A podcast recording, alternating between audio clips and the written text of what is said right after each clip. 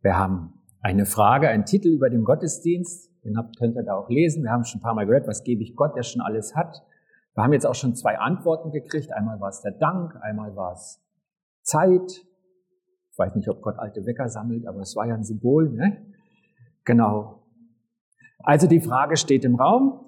Und äh, die Frage ist nicht so gemeint, muss ich ihm irgendwas bezahlen, kann ich ihm was geben? Unsere ganz, ganz alten Vorfahren, ganz früher mal, bevor die alten Germanen mit einem Segelboot übers Meer gefahren sind, die haben ihren Göttern was geopfert aus Angst, dass er ihnen was tun würde und wollten ihn besänftigen.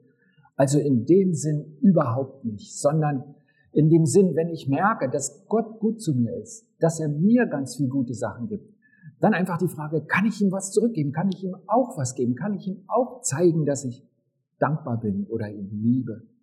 Das ist die Frage. Und heute habe ich nicht mehrere Punkte für euch, sondern eine Frage und eine Antwort.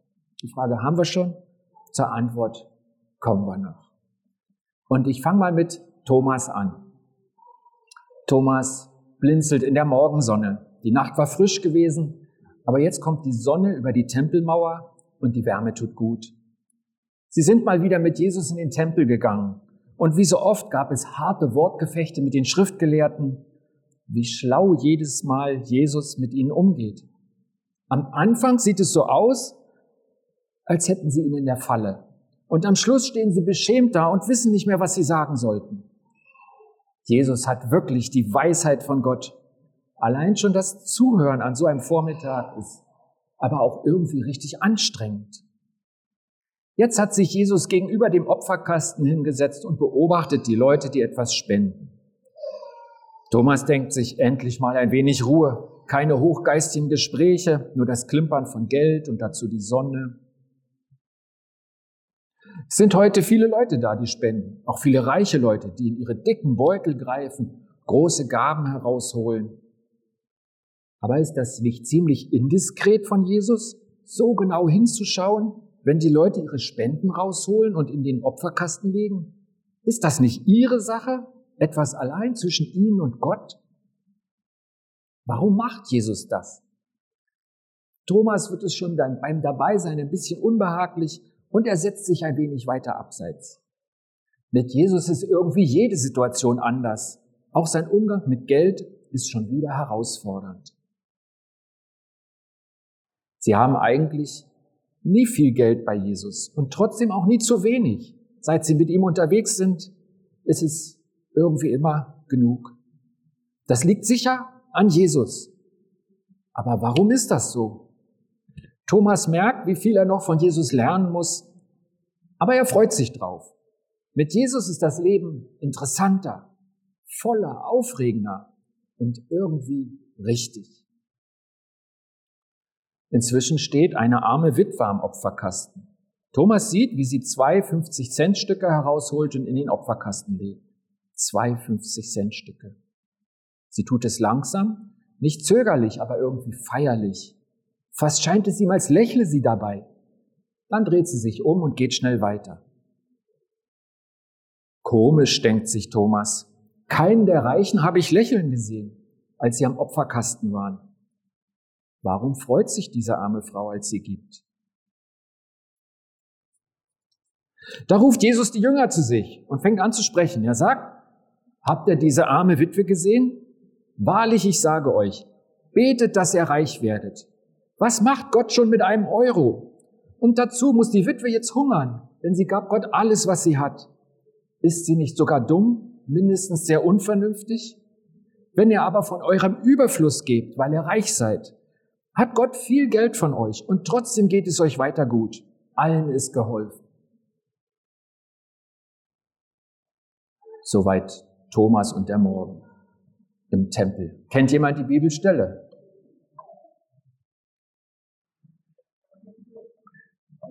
Mit einem anderen Wortlaut, nicht? Ein Teil war richtig, ein Teil war falsch. Was war denn falsch? Ich habe das ein bisschen ausgeschmückt, wie Thomas dabei war, aber irgendwas war ziemlich anders als in der Bibel. Was kann das gewesen sein? Das Ende. Die Worte von Jesus, ne? Also wer in der Bibel gelesen hat, gemerkt, da stimmt was nicht. Okay. Und damit wir es jetzt genau richtig hören, bitte ich mal den Andreas nach vorne. Und der liest uns mal den Text vor. Markus 12, Verse 41 bis 44. Dann wissen wir, was richtig war. Dankeschön.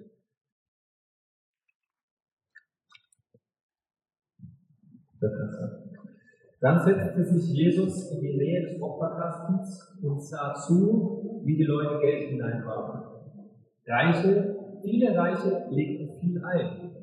Dann kam eine arme Witwe und steckte zwei kleine Münzen hinein. Äh, Klammer, das ist etwa heute ein Euro. Jesus rief seine Jünger herbei und sagte zu ihnen, ich versichere euch, diese arme Witwe hat mehr in den Opferkasten gesteckt als alle anderen. Denn die anderen haben nur etwas von ihrem Überfluss gegeben. Aber diese arme Frau, die nur das Nötigste zum Leben hat, hat alles gegeben, was sie besaß, ihren ganzen Lebensunterhalt. Markus 12, 41. Vielen Dank. Nachdem ich schon so falsch erzählt habe, dachte ich, ein anderer liest richtig. Also merkt euch die zweite Version. Ähm, die Frage heute lautet ja nicht, wie gut bin ich in Bibelkunde oder sowas, ne? sondern die Frage lautet heute, wer bist du von den Personen, von denen ich heute geredet habe? Wo findest du dich wieder? Wer bist du von den Personen, von denen wir heute geredet haben? Bist du eher der Reiche oder die Reiche, die aus ihrem Überfluss gibt? Oder eher die Witwe, die alles zu Gott bringt, was sie hat? Auch wenn es vielleicht wenig aussieht. Und bist du eher der, der Jesu Worte umdeutet, wie ich es getan habe? Oder hängst du an dem, was Jesus wirklich sagt, auch wenn du es vielleicht nicht verstehst, aber du versuchst es zu verstehen und arbeitest daran? Wer bist du? Unsere Frage lautet ja, was gebe ich Gott, der schon alles hat? Also die Frage ist, was kann ich oder du Gott geben? Und je mehr ich darüber nachgedacht habe, umso mehr habe ich gemerkt, das eigentliche Problem ist nicht, dass ich Gottes Wünsche nicht kenne, sondern die Frage lautet in Wirklichkeit, bin ich bereit, ihm seinen Wunsch zu erfüllen?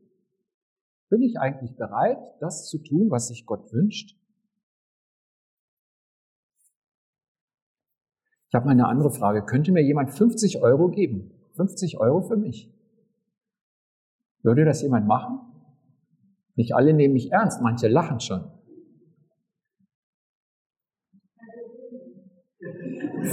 Fünfzig wären besser.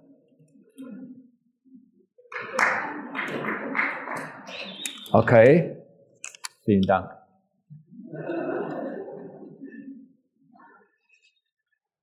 Okay, die Frage hätten wir geklärt. Jetzt eine andere richtige Frage zu unserem Thema, die mich auch bewegt. Eine andere Frage.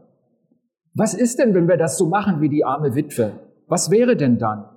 Stellen wir mal vor, ich gebe Gott alles, was ich habe und ich gebe es also wirklich, also es ist weg, ich hab's nicht mehr. Muss ich da nicht hungern? Oder hat meine Familie, meine Kinder, habe ich selbst nicht viele Nachteile, wenn ich so lebe, wie Jesus es sagt? Also wir haben uns an die Geschichte gewöhnt, viele haben gemerkt, ich habe sie falsch erzählt, wir kennen den Wortlaut und was wäre denn, wenn wir es wirklich machen? Was ist denn dann? Habe ich da nicht Nachteile? Ich glaube, das ist eine gute Frage. Und es gibt ein Gespräch zwischen Jesus und seinen Jüngern, das war ziemlich am Ende, als er nochmal mit ihnen so redet, kurz vor seiner Verhaftung, da waren sie schon drei Jahre unterwegs, Lukas 22, könnt ihr das nachlesen. Da fragte Jesus die Jünger alle, als ich euch ausschickte, die gute Botschaft zu verkünden, und ihr hattet weder Geld, noch Tasche, noch Sandalen, hat es euch da an irgendetwas gefehlt? Und die Jünger gaben zur Antwort Nein. Also das war ja so ein bisschen Lebensstil arme Witwe, ne? was sie so drei Jahre gemacht haben. Und sie sagen, nee, es hat uns nichts gefehlt. Aber jetzt sagt Jesus, das ist der Folgevers, Lukas 22, aber jetzt sagt Jesus, nehmt euer Geld und eure Tasche. Und wenn ihr kein Schwert habt, verkauft eure Kleidung, um eins zu kaufen. Also Jesus sagt ja, früher gab ihr äh, alles her und war trotzdem ohne Mangel. Aber jetzt sagt er, sorgt für euch, legt Vorräte an und schützt euch und eure Vorräte so gut ihr könnt. Und jetzt bin ich ein bisschen ratlos und frage, wann ist denn was dran? Wann muss ich denn wie handeln? Jesus selber macht ja den großen Unterschied bei seinen Jüngern und sagt erst, ihr braucht nichts, geht ohne was los und ihr werdet merken, Gott versorgt euch. Und dann sagt er ihnen in dieser Situation, als er sich von ihnen verabschiedet, macht es jetzt anders. Und man sieht in der Gemeinde von Anfang an, die Gemeinden haben nicht grundsätzlich alles weggegeben, was, wenn sie Christen wurden. Also ich kenne das eigentlich nur von Sekten, dass da irgendeiner alles sammelt und alle müssen alles abgeben, sondern sie haben irgendwo in der Mitte gestanden, oder? Zwischen den beiden Punkten. Und dann ist doch die Frage, wann soll ich, wie die arme Witwe, oder es gibt ja noch mehr Berichte darüber, ein reicher Jüngling, der hat mal einen ähnlichen Auftrag gekriegt, oder in Gleichnissen redet Jesus davon, wann soll ich alles geben und wann soll ich selber Vorräte anschaffen und mich schützen vor Armut und Hunger? Was will Gott von mir? Was will er von dir?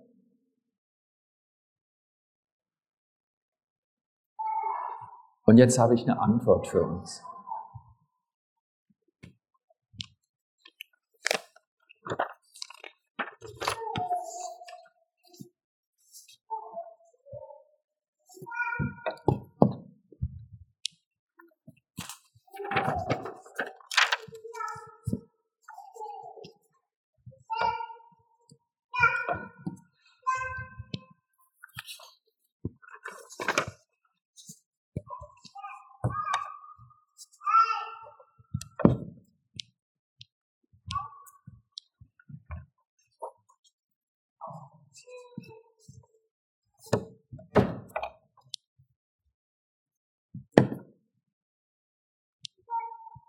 Gib mir dein Herz. Ich glaube, was sich Gott wünscht, ist unser Herz, unser Leben.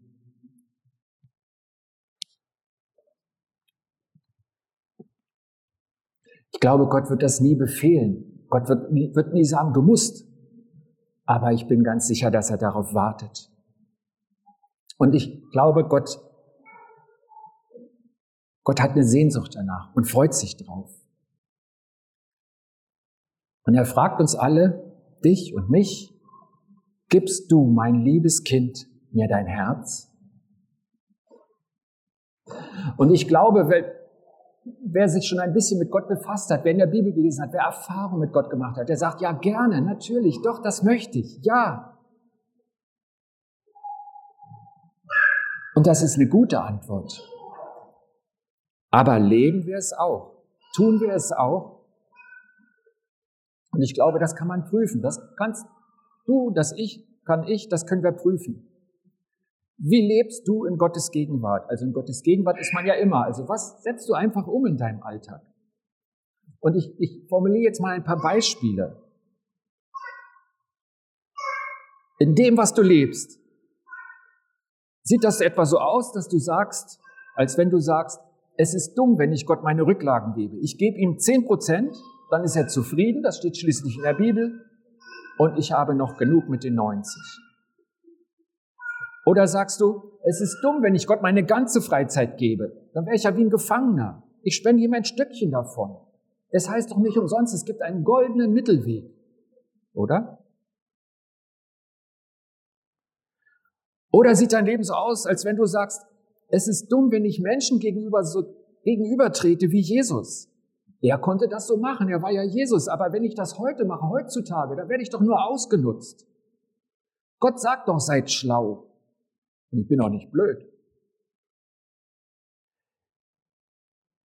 Ich habe noch nie gehört, dass ein Christ so redet. Ich will es auch niemand unterstellen. Aber die Frage ist doch, wie lebe ich denn? Und was liest man denn an meinem Leben ab? Und deute ich nicht mit meinem Leben manchmal die Bibel um? Sagen wir nicht mit unserem Leben, als wenn Jesus genauso reden würde, wie ich jetzt gerade formuliert habe? Vielleicht habt ihr euch gewundert, warum Steffi mir 50 Euro gebracht hat. Ne? Wer erinnert sich noch dran? Ich hätte ja fast 10 Euro gekriegt, aber ich wollte die von der Steffi. Soll ich euch verraten, warum sie mir das gegeben hat? Ich habe sie vor dem Gottesdienst angesprochen und das ist mein Geld. Ich habe ihr gesagt, liebe Steffi, es kommt ein Moment in der Predigt, da bitte ich um 50 Euro. Kannst du mir dann 50 Euro bringen? Und jetzt lachen wir alle und sagen, natürlich, deswegen hat er es ihr gegeben. Es gab auch Leute, die haben gelacht und haben gedacht, da kannst du lange warten, bis ich aufstehe. Weil ihr dachtet, ich will euer Geld. Und das war mein Geld. Seht ihr, und so ist das mit allem, was wir besitzen. Es gehört eigentlich Gott. Es gehört uns gar nicht. Er hat es uns gegeben, damit wir es uns verwalten. Und ich frage mich, warum fällt es mir und anderen auch so schwer, Gott entscheiden zu lassen, was mit seinem Geld in meinen Händen passiert. Und nicht nur mit seinem Geld, mit seiner Zeit, Zeit schenken. Oder andere Dinge, durch die er uns reich gemacht hat. Ich sage euch noch was zu dem Predigttext mit der armen Witwe. Ja, dazu brauchen wir ein bisschen Griechisch, aber ihr könnt alle Griechisch. Und zwar Biologie. Wer hatte schon mal Biologie in seinem Leben? Biologie? Ganz schön viele, ne? Und wisst ihr, was man da macht? Zwei mal fünf ist zehn oder so? Nee, ne? Nee, nee, ganz verkehrt. Biologie weiß doch jeder. Bios heißt das Leben, Logos ist das Wort, das ist die Lehre vom Leben. Und man seziert einen Frosch oder guckt unter dem Mikroskop. Vielleicht auch nicht, aber manche in der Schule, wir haben, glaube ich, einen Tintenfisch zerschnitten oder guckt unter dem Mikroskop irgendwelche Zellen an. Die Lehre vom Leben. Also Bios heißt offensichtlich das Leben. Und ich sage euch jetzt mal was.